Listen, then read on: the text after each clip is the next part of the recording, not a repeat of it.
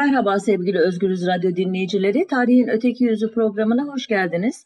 Bu hafta bundan 106 e, yıl önce 15 Haziran 1915 günü Ermeni soykırımının parçası olarak başlayan Süryani soykırımı yani Süryani dilinde Seyfo vesilesiyle Süryanilerden söz edeceğim size. Süryanilerin kökenine ilişkin e, tartışmalar milliyetçilik akımlarının şiddetlendiği 19.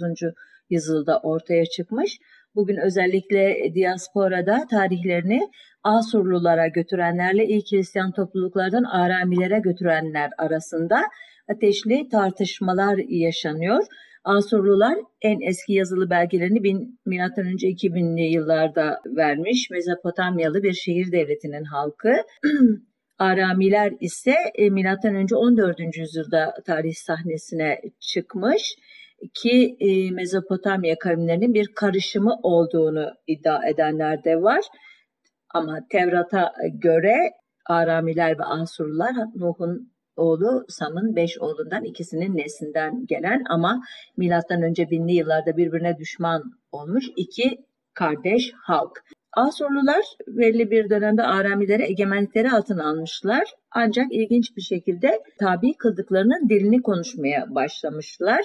Dünyanın hala konuşulan en eski dili olma özelliğini koruyan Aramice, e, Hristiyanlığı ilk benimseyen halklardan biri olan Edesse yani Urfa halkının da dili imiş.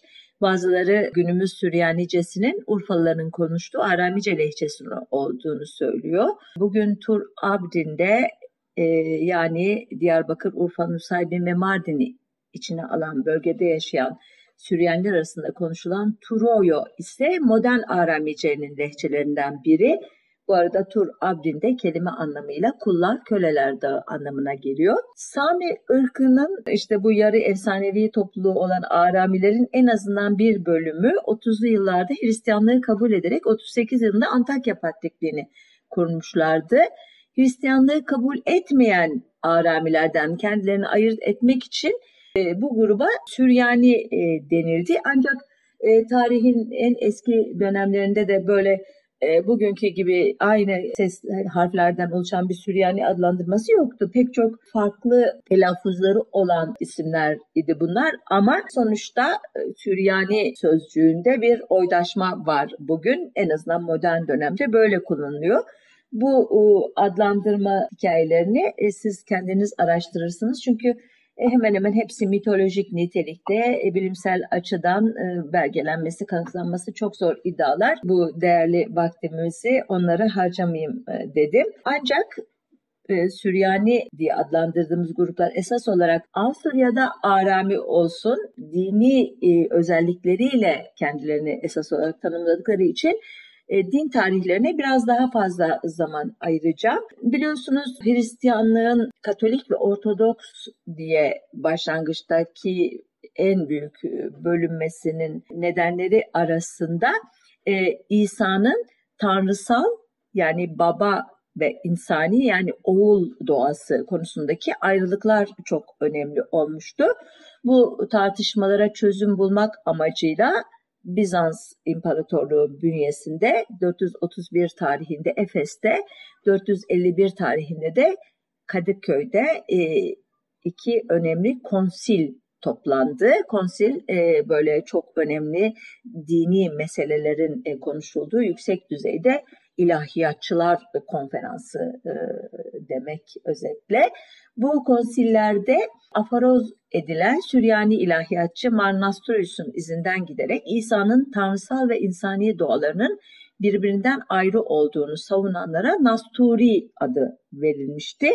E, bu gruplar e, sohbetimizin ilerleyen bölümlerinde tekrar karşımıza e, çıkacak. Kadıköy konserini izleyen yıllarda baskılardan dolayı yok olma tehlikesiyle karşı karşıya kalan Antakya Süryani Kilisesi 540'lardan itibaren Urfalı rahip Yakup Baraday'ın öncülüğünde bir canlanma dönemi yaşadı. Bu e, gruba Bizans otoriteleri e, Yakubiler adını verdiler ki bu adlandırma Osmanlı döneminde de e, kullanılmıştı ama artık kullanılmıyor. Konsiller e, sırasında Bizans İmparatoru Markianus'un yanında yer alan Kadıköy Konsili kararlarını destekleyenlere e, Süryaniler Malkoye Melkit adını verince yeni bir kilise daha ortaya çıktı. Bu adlandırma Süryance'de kralın yandaşları demek. Melkitler e, Arap istilalarından sonra ki e, 670'li yıllardan sonra Araplar sık sık yoklayacaklar Bizans İmparatorluğu topraklarını hatta e, İstanbul e, şeylerine surların dibine kadar gelecekler. E, Erdek'te donanmaları e, konuşlanacak. E, başlı başına bir konu bu. E, Arap istilaları özellikle bu sınır bölgelerinde e, meskun olan Süryanileri elbette çeşitli şekillerde etkilemişti. Bu etkilerden biri de e, dil alışverişi olmalı ki bölge e, bir grup Süryani en azından e, ibadet dillerini Arapçaya çevirdiler. Bu gruplara günümüzde de rastlıyoruz. Bunlar Rum Ortodoks adıyla anılmakta. E, bu Melkitlerin Lübnan'daki e, kolu içerisinden 7. yüzyılda yine Mor Marun adlı rahimin başını çektiği bir grup da Moruni Patrikliğini kuruyor. Diğer yandan Rum Ortodoks Merkez Kilisesi e, içerisinden çeşitli e, dini konulardaki anlaşmazlıklar yüzünden ayrılan bir grup Roma papaz, papalık e, kürsüsüne bağlanıyorlar ki Katolik papalığın otoritesini kabul eden ancak kendi iç işlerinde Ortodoks ilahiyatını gereklerini yerine getirenlere Yuniyat kiliseleri deniyor ki pek çok kilise var bu nitelikte dünyada. Süryanilerin ilk patriklik merkezi Antakya. Antakya dinler tarihinde gerçekten çok özel bir yere sahip olan bir şehir. Patriklik makamı burada kalmıyor nedense. Tarih içinde Halep, Malatya, Diyarbakır ve Mardin arasında gidip geldikten sonra nihayet 1293 yılında Patrik Mor Ignatius Yusuf Marvahap tarafından sürekli ve resmen Mardin'deki Deyruz Zeferan Manastırı'na taşınıyor. Ancak bu tarihten sonra pek çok patrik Diyarbakır'daki Meryem Ana Kilisesi'nde veya Mardin'deki Kırklar Kilisesi'nde ikamet etmeyi tercih ediyorlar. Özellikle Diyarbakır'ın niye seçildiğini anlamak zor değil. Hem merkezi devlette hem de dünya ile ilişkiler açısından çok daha gelişmiş bir e, şehir e, Diyarbakır. E, bu e, ünvanlar meselesine dair de bir küçük not ileteyim. E, Süryani Ortodoks Kilisesi Patriğinin cemaat içinde kullandığı ünvan çok uzun aslında. E, okuyorum. Tüm Doğu ve Süryani Yakubi kiliseleriyle Antakya Havari Patriği Kadasetti Mar Ignatios diye başlıyor. Bunun arkasına da o dönemin patriğinin kendisine seçtiği diğer isim ekleniyor. Bunlardan Mar veya Mor aziz anlamına gelmekte. Ignatius ise 1293'te e, patrikliği Mardin'e e, taşıyan Mar Vahap'ın 107 yılında Roma'da öldürülen Antakya Piskoposu Ignatius'un adını kullanmasından sonra kullanılması gelenek haline gelen bir ünvan. Dini tartışmalara bir noktalı virgül koyup e, tarihsel dönemeçlere de e, bir göz atalım. Süryani e, tarihçilere göre Süryaniler en büyük zulmü Bizanslılardan görmüş. Buna karşılık Abbasiler ve Selçuklular döneminde e, nispeten rahat e, yaşamışlar. Özellikle Selçuklular dönemine dair çok önemli bilgiler veren Süryani kronikçi Bar Habrayus ya da Arapların e, kullandığı adla Ebul Faraç e, çok itibar e, gören bir e, kişi ki e, Süryaniler Yunanca eserleri Arap e, diline Arapçaya çevirmek konusunda da son derece e, yetkin insanlar olarak bu bilim tarihinde yer alıyorlar. Timur'un orduları Anadolu'ya geldiğinde ve 28 Temmuz 1402'de Osmanlı Sultanı Yıldırım Bayezid'i yenip esir olarak yanına götürdüğünde Süryanilerin bir kısmı dağlık bölgelere sığınmışlar. Ancak Timur sonrası dönem yani Fetret e, devri sona erip de 2. Murat ve onun oğlu e, Konstantinopolis fethedip İstanbul adıyla Osmanlı Devleti'nin baş şehri yapan Fatih Sultan Mehmet döneminde Süryanilerin merkezi devletle ilişkileri nispeten düzenli bir hal almaya başlamış. Fatih ya da Yavuz Sultan, Sultan e, Selim döneminde ikisinden biri e, ama çok emin değil kaynaklar. Süryaniler e, devletle ilişkilerini Ermeni Patrikliği vasıtasıyla kurmak zorunda olmakla birlikte dini konularda özerk olarak e, bırakılmışlar. Bu da nispeten rahat etmelerine e, yardımcı olmuş. Yine de gerek merkezi devletin yöneticilerinin gerekse yerel halkın baskıları, gerekse çift vergilendirme gibi ağır ekonomik de e, uygulamalar yüzünden muhtemelen bir bölüm e, Süryani 1600'lü yılların başında İslamiyet'e e, geçmiş ki bu gruplar e, Süryaniler tarafından Maholmoye diye anılıyor.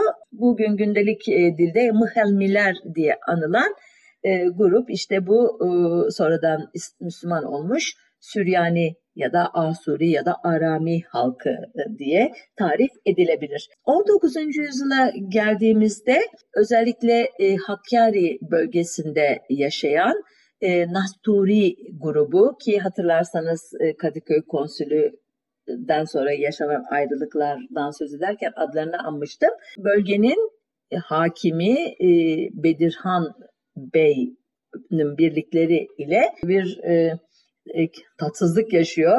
Misyonerlerin de etkisiyle ortaya çıkan atmosfer bir Süryani katliamıyla sona eriyor.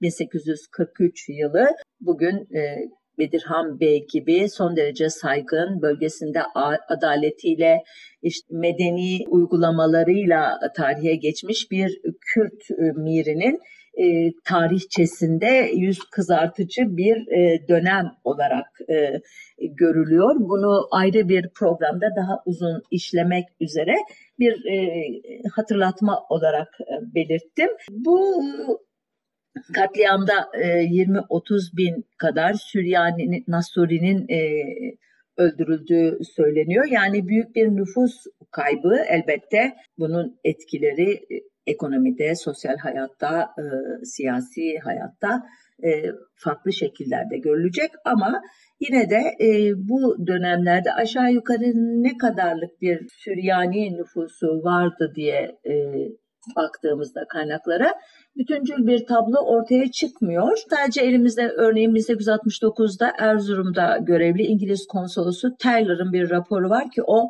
Turi adını verdiği grupların nüfusundan söz ediyor. Ona göre Erzurum'da 110 bin, Van mutasarrıflığında da 16.500 aşiret, 34.500'ü reaya olmak üzere 160 bine yakın bir Nasturi Süryani grubu yaşıyordu. 1881 Osmanlı nüfus sayımına göre Mardin sancağında 17.754, 1883 Halep sannamesinde Urfa sancağında 5291 Süryani'nin e, yaşadığını öğreniyoruz ki bu dönemdeki başka seyahatnamelerde falan da Batı Süryanileri diye anılan gruplar yoğun olarak Mardin, Diyarbakır, Siirt, Adana, Urfa'da Doğu Süryanileri ya da Nasturiler diye anılan gruplar ise Hakkari, Van ve Erzurum e, bölgesinde yaşıyor ve daha Urmiye Gölü'ne kadar e, İran'da, Irak'tan Musul'a kadar uzanan geniş bir coğrafyada irili ufaklı pek çok aşiret şeklinde görüyoruz. Özellikle Nasturiler denilen grupları. Bu sayımların e, yapıldığı dönem e, fark etmişsinizdir 2. Abdülhamit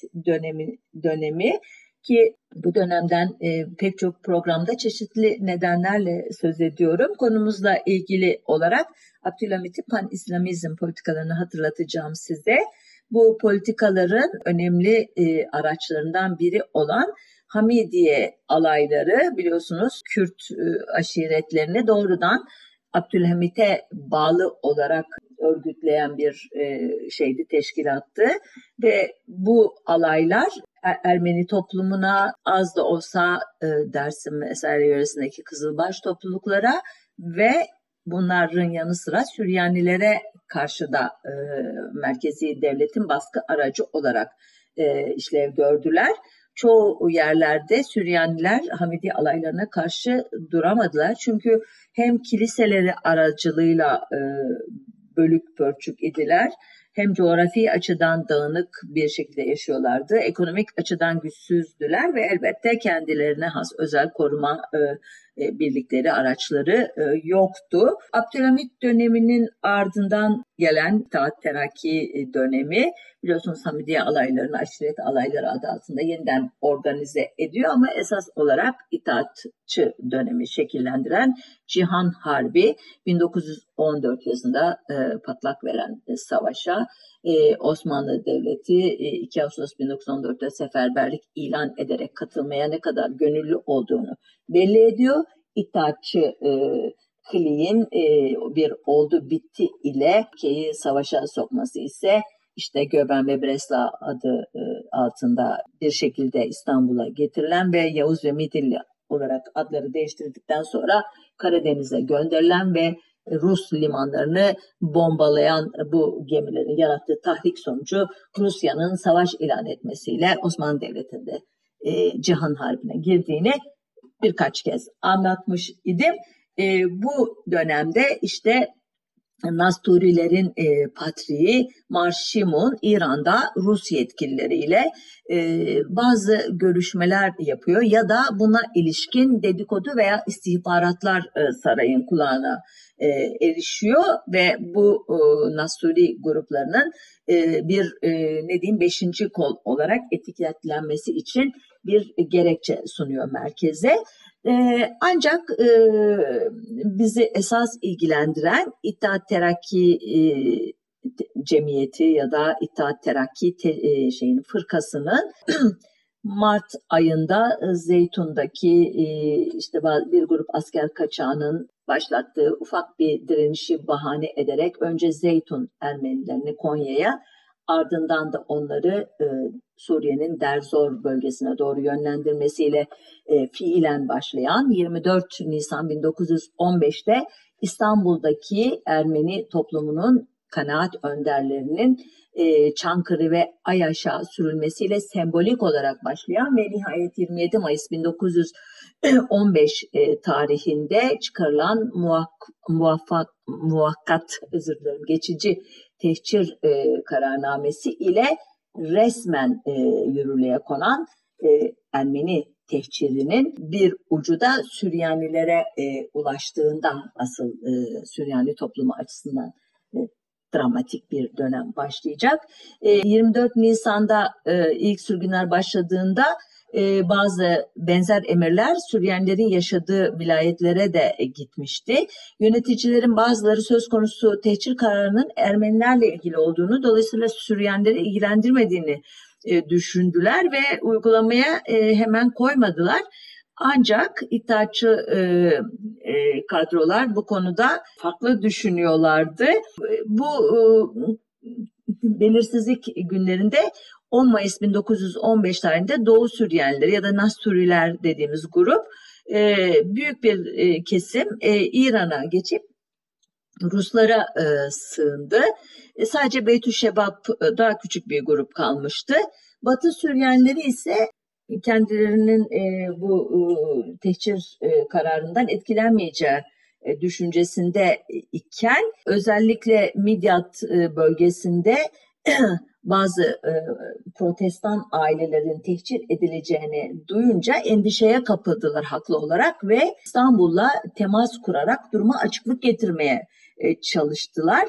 Fakat bunlar yapılırken 15 Haziran 1915 günü ki bu programı e, yapmama vesile olan Süryani soykırımı yani Seyfo'nun sembolik olarak başladığı gün Süryani eşrafından, Midyat'ın Süryani eşrafından aslen Musullu Gelle Hırmız ailesi başta olmak üzere 93 protestan erkek tevkif edildi. Mardin'e e, götürülmek üzere yola çıkarıldılar güya ancak bu 93 kişi Estel e, çıkışındaki Riş köyünde öldürüldü. Bu olay Ortodoks Süryanileri daha da endişelendirdi. İstanbul'da sarayda padişahın yakınında bulunan Paris'te tahsil görmüş Urfalı bir Süryani olan Fehmi Bey'i devreye sokmak istediler. Ancak artık saray etkili değildi bu kararda bildiğiniz üzere. İttihat Terakki bu e, tehciri kendi mahfillerinden yönetiyordu e, Süryani eşrafının İstanbul'a çektiği telgraflar da İttihatçıların kontrolündeki telgraf e, hanelerde daha başından imha edildiği için seslerini kesin olarak duyurmaları mümkün değildi. Bu süreç ilerlerken 6 Temmuz 1915 günü Midyat e, Müslümanlarının liderlerinden Aziz Kea, Süryani İsa Zetti'nin evine giderek kaymakamın kendisini çağırdığını söyledi ki bundan sonra anlatacağım birkaç e, cümle Süryani sözlüğü tarihinden e, anlatırlar. Biraz böyle ayrıntı da vereceğim. E, elbette e, İsa Zetti'nin akrabaları e, Ermenilerin başına gelenlerden ve bizzat o protestan 93 e, e, soydaşlarının başına gelenlerden dolayı son derece tedirgin idi. Gitmemesini e, söylediler e, İsa Zetti'ye. Hatta e, akrabalardan biri duvardaki tüfeği alarak e, İsa Zetti'ye doğrulttu. Seni öldürecekler, onlar öldürmeden ben öldürürüm e, dedi. Ve aracılık yapan Aziz ki A'ya da birkaç el ateş etti. İşte bu e, olay hızla çevrede e, duyuldu ve Müslüman e, ahali Süryanilere e, karşı bir hamleye e, girişti. Süryaniler de paniğe kapılarak Midyat'ın 10 kilometre kuzeyinde müstahkem bir köy olan Aynver'de kaçmaya başladılar. Ee, onlar kaçarken geride bıraktıkları mallarına, mülklerine e, Müslüman ahali e, çöktü e, tabiri caiz ise. E, Birçok e, Süryani öldürüldü. Aynver'de sığınanlar 62 gün boyunca direnerek teslim olmadı diyor Süryani kaynakları.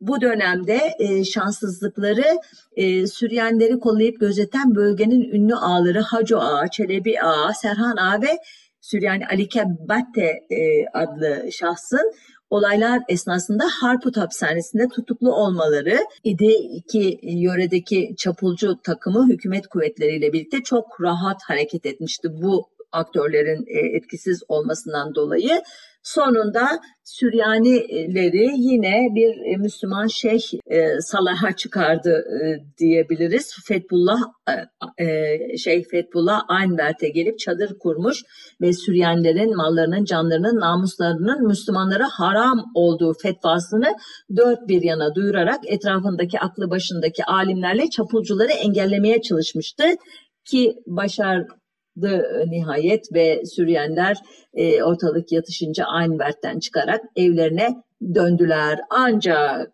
İttihat Terakki Cemiyeti'nin e, Süryanilerle ilgili planları raftan e, rafta e, rafa konmamıştı hala e, ki e, teşkilatı mahsusu adına İran Azerbaycan sınırında Ruslara karşı isyan örgütlemek üzere Erzurum'a gelen Ömer Naci 26 Eylül'de Mardin Midyat Süryanilerinin devlete karşı ayaklandığını ileri süren bir rapor gönderdi merkeze.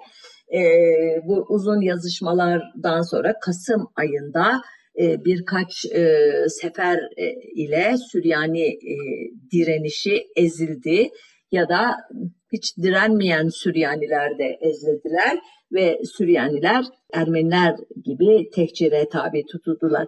E, kaç kişi tehcire tabi tutuldu konusunda açıkçası ben kendi araştırmalarımı e, yapamadım. E, Süryani e, tarihi konusunda çalışmaları olan kişiler, örneğin Tuma Çelik, Seyfo yani kılıç ya da kılıç günü diye çevrilebilecek bu 15 Haziran 1915 ile sembolize edilen e, sürecin e, yaşandığı tarihte yaklaşık 700 bin Süryaninin bölgede yaşadığını Seyfo sırasında ya da Sayfo özür dilerim telaffuz e, farklı olabiliyor. Bu sırada yaklaşık 500 bin Süryaninin yok olduğunu söylüyor ki bunların 300 bini katledilerek e, imha edildiğini ileri sürüyor. E, geriye kalan 200 bin kişinin de din değiştirip e, işte kimliğini kaybeden ya da yaşadığı coğrafyadan ayrılıp başka yerlere e, yerleşenler olduğunu belirtiyor. Sonuç olarak 1915 e, soykırımından sonra bölgede Süryani nüfusu 200 bine kadar düşüyor. 1918 e, e, yılında e, Cihan Harbi sona erdi biliyorsunuz. Osmanlı Devleti müttefikleriyle birlikte savaşı kaybeden taraftaydı. Osmanlı Devleti'nin yenilgisinin tescil edildiği 30 Ekim 1918 tarihli Mondros Mütarekesi e, sırasında yani onun hemen ardında ya da bu görüşmeler sırasında diyeyim özür dilerim yanlış bir cümle kurdum. e, Mardin e, ve civarı hakkında verilmiş bir karar yoktu İtilaf devletleri nezdinde ki buralarda Arap asıllı nüfusun yoğun yaşadığını düşünüyordu İngilizler. İtiraf devletlerinin iki büyük gücü İngilizler ve Fransızlar hangisi daha ikna edici bir siyasa ortaya korsa onun e, bölgede e, egemen olmasına karar vermişti. Önce Irak'taki İngiliz e, yetkilisi binbaşı Corbett Noel geldi şehre biliyorsunuz Arabistanlı Lawrence gibi bu da Kürtlerin Lawrence'ı diye tanınacak bir siyasi figür. Uzun süre e, Kürt toplulukları, aşiretleri arasında incelemeler yapıp e, İngilizlere e, bağımsız bir Kürt devletinin kurulup kurulamayacağına ilişkin istihbarat iletmiş bir şahsiyet. Sonunda Kürtlerin e, kendi aralarında çok bölünmüş olduğunu ve bir bağımsız devleti idame ettiremeyeceklerini söyleyecek raporunda ve İngilizler bunun ardından Irak'ta bir manda yönetimi kuracaklar. E, ki bu tarihten sonra biliyorsunuz Kuvayi Milliye Hareketi de bu İngiliz mandasının hakimiyetinde kalan bölgelerde yaşayan Barzani topluluklarıyla bir bilek girişine girecek. Esas olarak Anadolu sınırları içerisindeki Kürtleri yanına çekmek için çeşitli stratejiler geliştirecek Kemalist Hareket. Bunları ayrıca anlattım ya da anlatırım bir gün. E, işte bu e, dönemde Noel e, Mardin'de 11 Mayıs 1919'da 5. Kolordu Komutanı Miralay Kenan Paşa ile görüşüp e, şehri e, kendilerine e, terk etmeleri için, teslim etmeleri için şehri e, ileri gelenlerini ikna etmesini istiyor. Şehir halkı da iki arada e, kalmış durumda. Suriye ve diğer Arap toprakları İngiliz ve Fransızların idaresine geçtiği için bir yanda üstün bir güce sahip olan İngiliz ve Fransızlar Öte yanda da dağılmakta olan e, Osmanlı Devleti var. Bir karar vermek durumundalar. Süryani kaynaklarına göre şehrin Müslüman eşrafı Süryani Kadim Kilisesi Patriği Mor Ignatius İlyas Şakir Efendi'ye akıl danışmaya karar veriyorlar. İlyas Şakir Efendi onları ikna ediyor ve binbaşı, binbaşı Noel'e diyor ki biz Araplar, Kürtler ve Süryaniler olarak Osmanlı idaresinden ayrılmak istemiyoruz. Halifeye bağlıyız ve Türk kardeşlerimizin yanında kalmaya devam edeceğiz.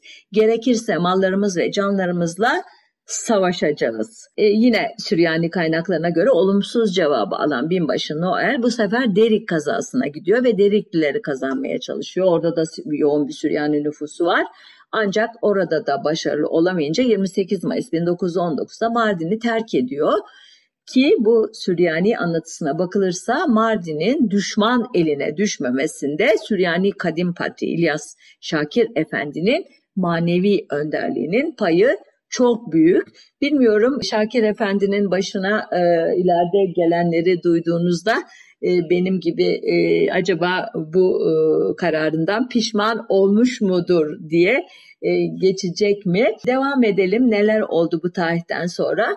İlyas Şakir Efendi bu tarihten sonra Süryani nüfusun olduğu, yoğun olduğu yerlere bir geziye çıkıyor. Bu gezinin esas olarak itilaf devletlerinin Osmanlı e, Devleti'nin baş şehrine e, yerleşerek adeta merkezi devleti 1915 Ermeni tehciri ve savaş suçları ile ilgili olarak sıkıştırmaya başladığı bir dönemde 1915'te yaşanan sürgünün e, yaraları e, sarılabilir mi konusunda bir siyasal geliştirmek için olduğu anlaşılıyor. Bu 1915'te zarar gören Diyarbakır, Madrin ve Cizre'deki Süryanileri e, dolaşarak e, özellikle Diyarbakır, Siverek, Urfa, Halep, Humus, Hamaşam, Zahle ve Beyrut ziyaretlerinden sonra buralardan topladığı kanaatleri diyeyim size e, aktarmak üzere İstanbul'a e, gidiyor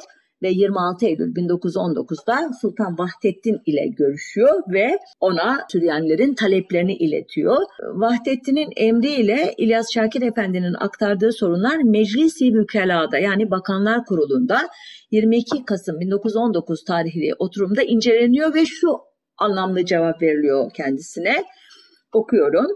Vaki isteklerden harp esnasında tehcir edilmiş olan Süryanilerin memleketlerine iadesiyle iskanı ve menkul ve gayrimenkul mallarının kendilerine iadesi, hükümetçe yardımda bulunulması ve e, marif e, bağış paylarından Süryani mekteplerine tahsisat verilmesi, Galatasaray Sultani Mektebi ile resmi mekteplerde her sene Süryanilerden iki çocuğun e, yatılı olarak e, öğrenci kabulü, devam ediyorum atlayarak, e, savaşta ve tehcir sırasında ölenlerin çocuklarına hükümetçe yardım yapılması ve Süryani yetim ve dullarının kendi ruhani reislerine teslimi, bunlardan mezhep değiştirenlerin asıl dinlerine serbestçe dönmelerine sağlanması, evvelce hükümet tarafından tahsis olunmuşken bir seneden beri kesilmiş olan 2000 kuruşun 50 liraya tamamlanarak kendilerine ödenmesi, gerek İstanbul gerek Taşra'da meclis ve dairelerde kadim Süryani cemaatinden ehil ve layık olanların hizmete alınmaları, Süryani Kilisesi bitişiğinde inşasına başlanan mektebin imkanı ikmali için nakdi yardımda bulunması kararlaştırılmıştır. Biliyorsunuz çok kapsamlı bir e, karar metni ifadelerden anlaşıldığına göre devlet en azından 1915'te Süryanilere yapılan kötü muameleyi ve haksızlıkları itiraf ediyor ve bunların az da olsa telafisi için bazı adımlar atmayı taahhüt ediyor. Bu ziyaret sırasında İlyas Şakir Efendi'ye de Vahdettin tarafından birinci dereceden Osmanlı nişanı verildiğini öğreniyoruz. Ancak İlyas Şakir Efendi e, imparatorluğun sonunun yakın olduğunu ve ortaya çıkacak kaos ortamında Süryanilerin başına başka başka kötü işler geleceğini hissetmiş olmalı ki aynı zamanda itilaf devletleri nezdinde de girişimlerde bulunmaya karar veriyor. Fransız ve İngiliz arşivlerindeki belgelere bakarsak İlyas Şakir Efendi e, Birinci Dünya Savaşı'nı bitirmek üzere e, Ocak 1919 Ocak 1920 tarihleri arasında toplanan Paris Barış Konferansı'na Musul'daki Dominiken Mektebi'nde eğitim gördüğü için önce Katolik olan ancak daha sonra Ortodoksluğa geçen Suriye metropoliti Severios Afram Barsam kısa adıyla Efraim Barsam başkanında bir heyet gönderiyor.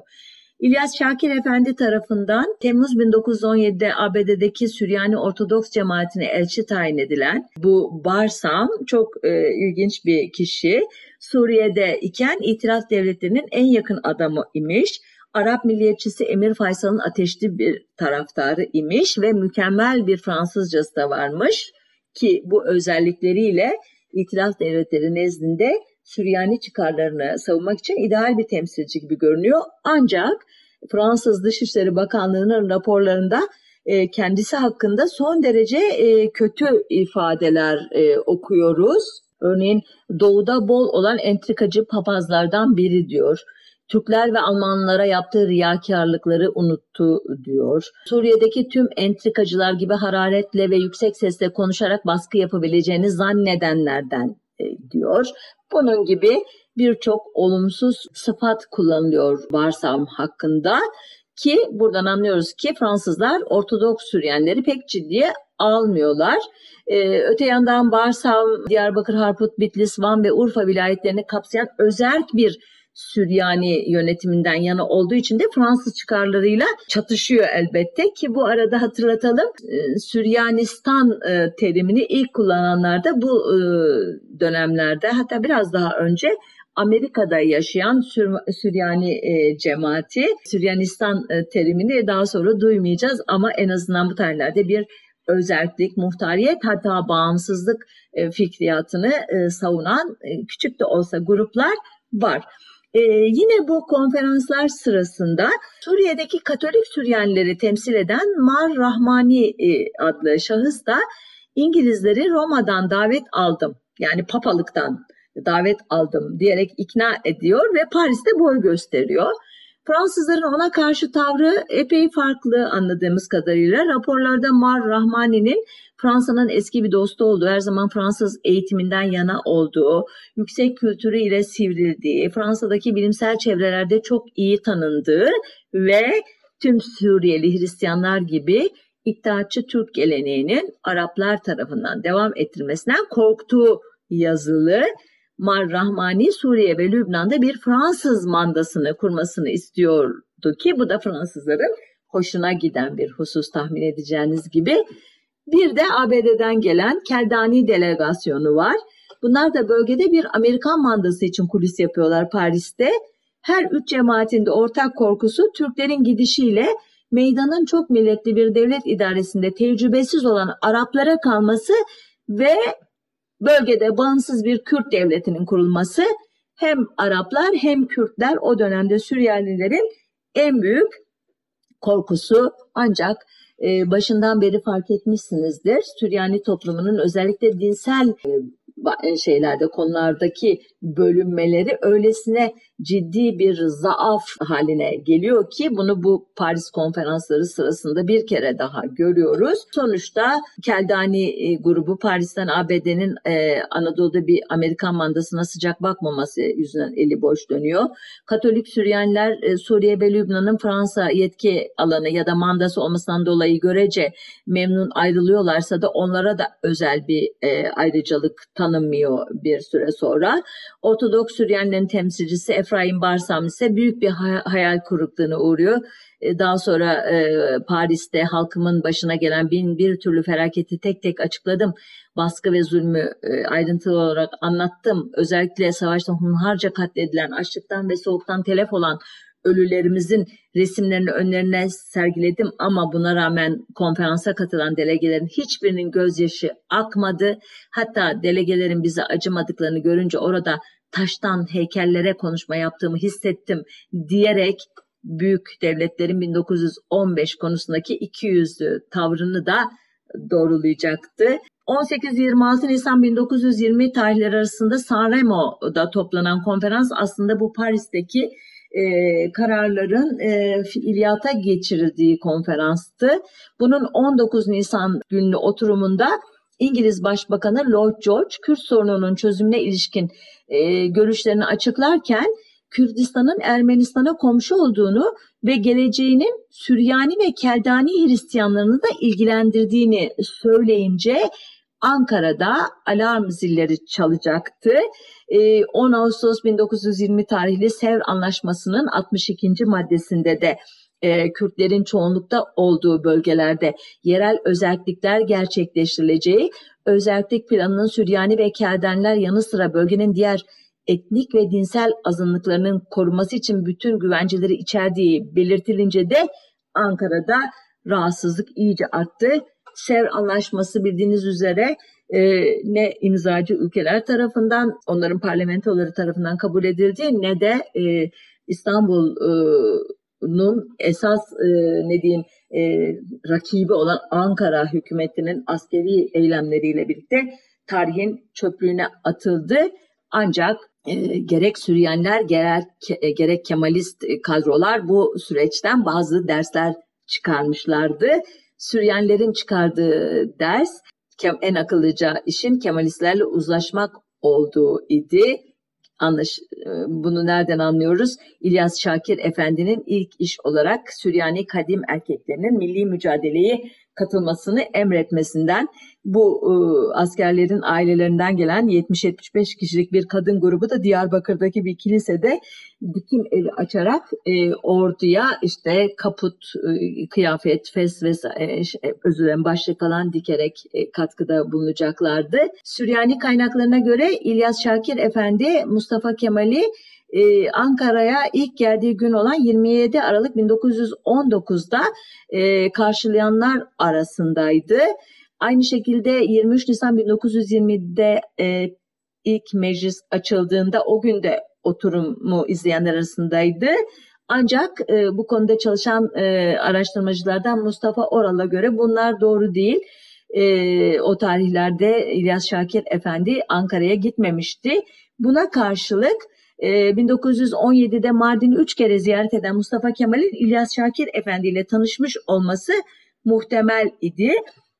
Ee, tekrar e, milli mücadele sonrasına e, dönerek devam edeyim izninizle.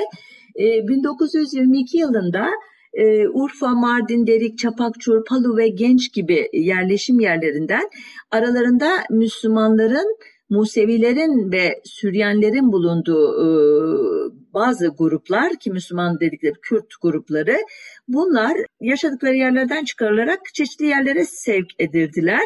Muhtemelen itilaf güçleri tarafından zorunlu ikamete tabi tutulduğu İstanbul'da 22 e, Haziran 1922 tarihli İktam gazetesinde bir beyanat vermiş e, olan e, Şakir Efendi Süryani cemaati olarak Türklerden bir şikayeti olmadığını söyleyerek bu e, sürgünleri de bir anlamda sineye çekmeye hazır olduklarını düşündürdü Ankara'ya. E, ardından İlyas Şakir Efendi'nin e, Şubat 1923'te Ankara'ya gittiğini ve Mustafa Kemal ile bizzat görüşmek için çaba gösterdiğini e, biliyoruz ki e, bu e, tarihlerde biliyorsunuz Kasım ayında e, Lozan'da başlayan, Kasım 1922'de Lozan'da başlayan barış görüşmelerinde e, azınlıklar e, konusunda ateşli tartışmalar e, yapılmıştı. E, hatta Britanya delegesi Lord Curzon, Süryani, Keldani, Yezidi ve Nasturilerin haklarından söz edince Türk tarafını temsil edenler içerisinde ikinci delege sıfatlı Doktor Rıza Nur öfkeyle e, salonu terk etmişti.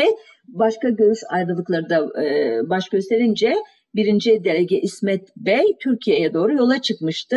E, bunlar olurken de 9 Şubat 1923'te Mustafa Kemal e, Kemal e, bir e, Ege seyahatine çıkmıştı. İşte bu seyahat sırasında Celal Nuri İleri'nin çıkardığı İleri Gazetesi'ne bir röportaj veren İlyas Şakir Efendi azınlık hukuku meselesi bu dakikaya kadar mümessili bulunduğumuz cemaatin ne akıl ne de hayaline gelmiştir ne de gelmesi ihtimali vardır. Biz bunu olanca kuvvetimizle protesto ederiz.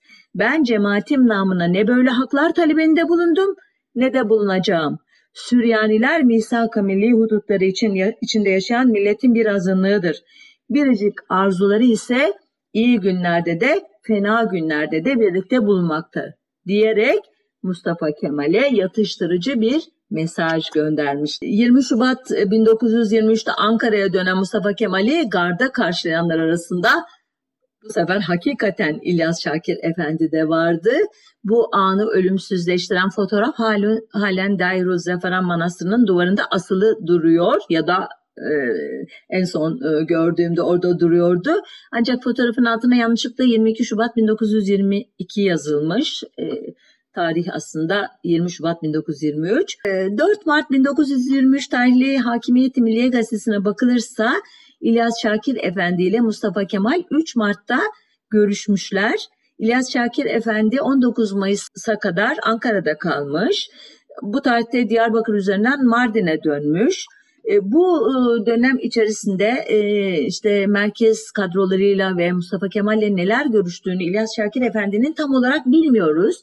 Ancak İlyas Şakir Efendi'nin 29 Ekim 1923 tarihinde Cumhuriyet'in ilanını bir telgrafla kutladığını biliyoruz. Ancak bütün bu iyi niyet gösterileri sonuç vermemiş olacak ki Türkiye Cumhuriyeti e, Süryenlere aynen Keldaniler, Yezidiler ve Nesturiler gibi Lozan Barış Anlaşması'nda gayrimüslim azınlıklara tanınan hakları tanımayacak ve bu tanımamayı Süryani cemaatinin liderlerinin haklarından feragat ettiklerini ilan etmelerini isteyerek de kamufle edecekti.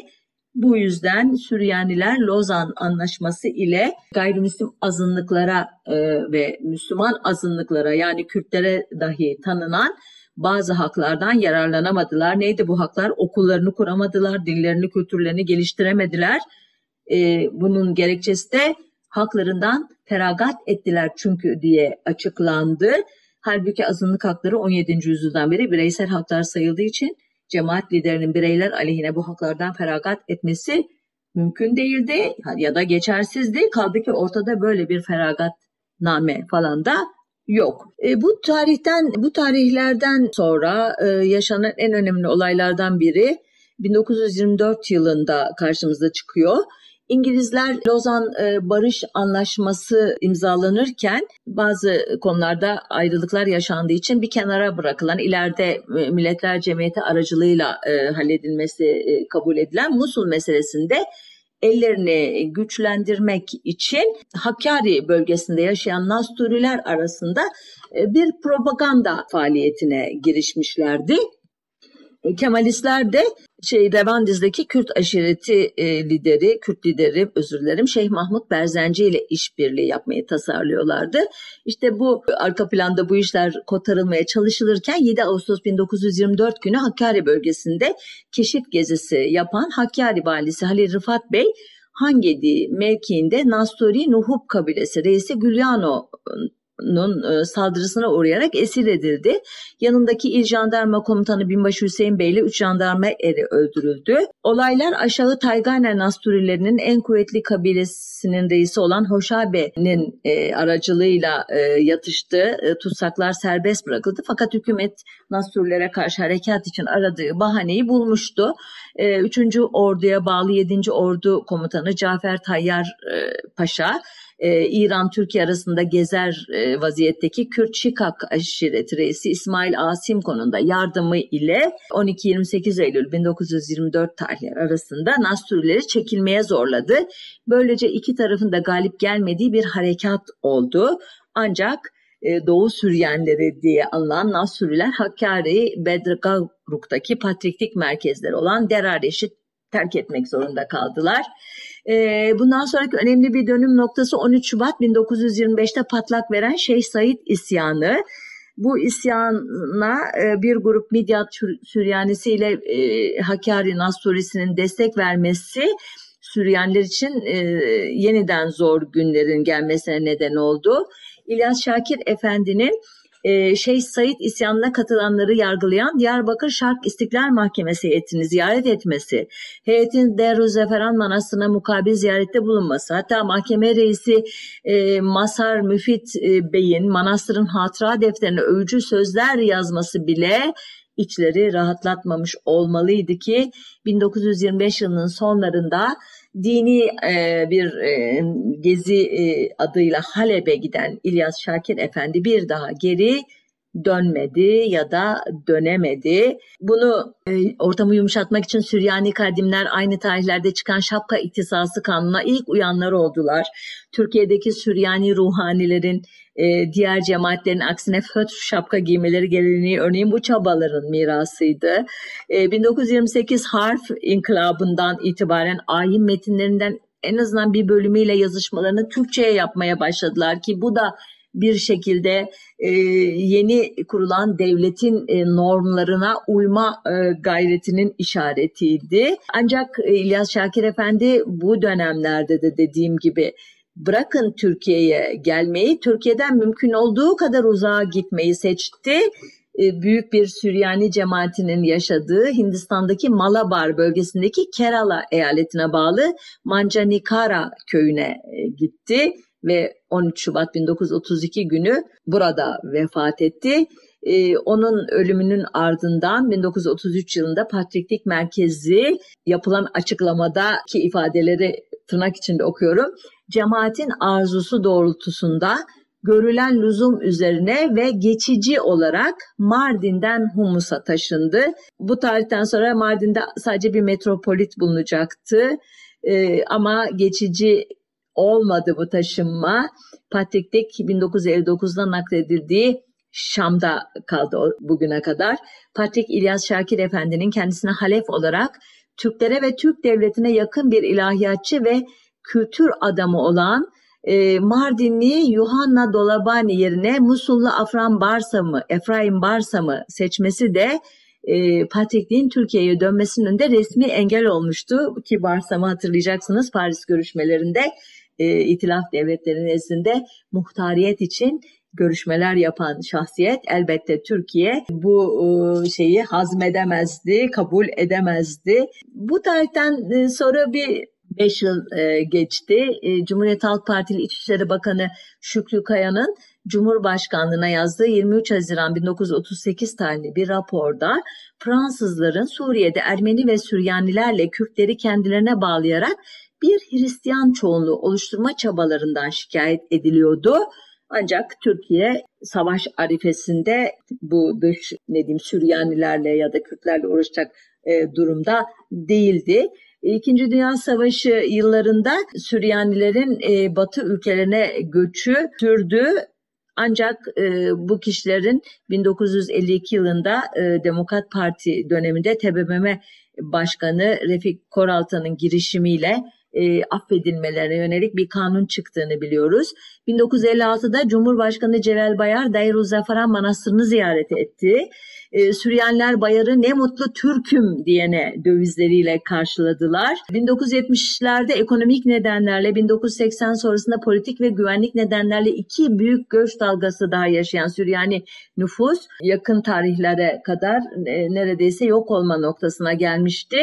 E, bugün Süryanilerin dünya genelindeki toplam nüfusunun 12 milyon civarında olduğu, bunların 7 milyonunun e, işte Türkiye, Irak, Suriye, İran ve Lübnan'ı içine alan bölge dışında yaşadı. Bu saydığım bölgelerde de 5 milyona yakın Süryani yaşadı. Bunların yarıya yakınının Lübnan'da, bir buçuk e, iki milyonuna yakınının Suriye'de, 800 bininin Irak'ta, geri kalan 100 bin kadar e, Süryani'nin de İran ve Türkiye'de yaşadığı hesaplanıyor.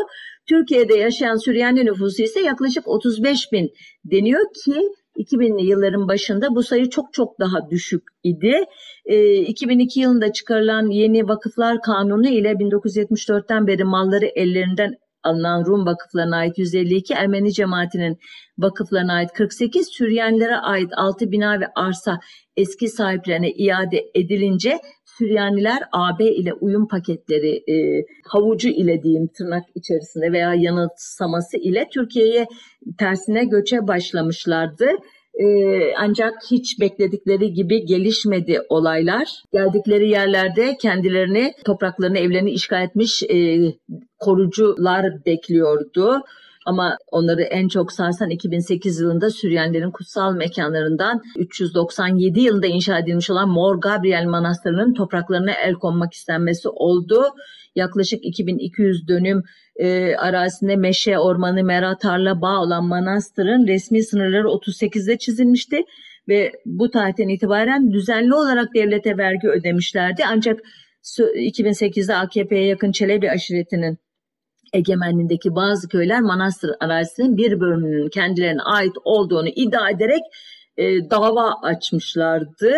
Konuya Diyanet İşleri Maliye Bakanlığı da müdahil oldu. Neyse uluslararası kamuoyunun etkisiyle dava konusu toprakların 1 bölü 3'ü manastıra iade edildi. Ancak geri kalanın davası sürüyor. 2017'de yeni bir gasp olayı yaşandı. Halen kayyum ile yönetilen Mardin Büyükşehir Belediyesi mücavir alanı içine giren Süryanilere ait 113 taşınmaz malı KHK ile Diyanet İşleri Başkanlığı er, e, gasp etti bir anlamda. Bunların 50'si sonra iade edildi ama 63'ünün davası sürüyor ve zamanımız bitti. Özetin özeti 1915'te Ermeni tehciri sırasında Ermeni Paşa'ya biz Osmanlı idaresine bağlıyız bizi koruyun bizi göndermeyin diye telgraflar çeken. 1919'da İngiliz binbaşı Noel'e biz Osmanlıyız Türk kardeşlerimizden ayrılmayacağız diyen 1923'te Mustafa Kemal'e biz Cumhuriyete bağlıyız diyen 1956'da Celal Bayar'ı ne mutlu Türk'üm diye karşılayan gayrimüslimlerin bu en sessiz, en uysal, en sadık cemaatini bile hoşgörü değirmenimizde nasıl erittiğimizi gördükçe insanın umudu hakikaten yitiyor deyip noktayı koyayım. Haftaya bir başka konunun öteki yüzünde buluşmak üzere sağlıcakla.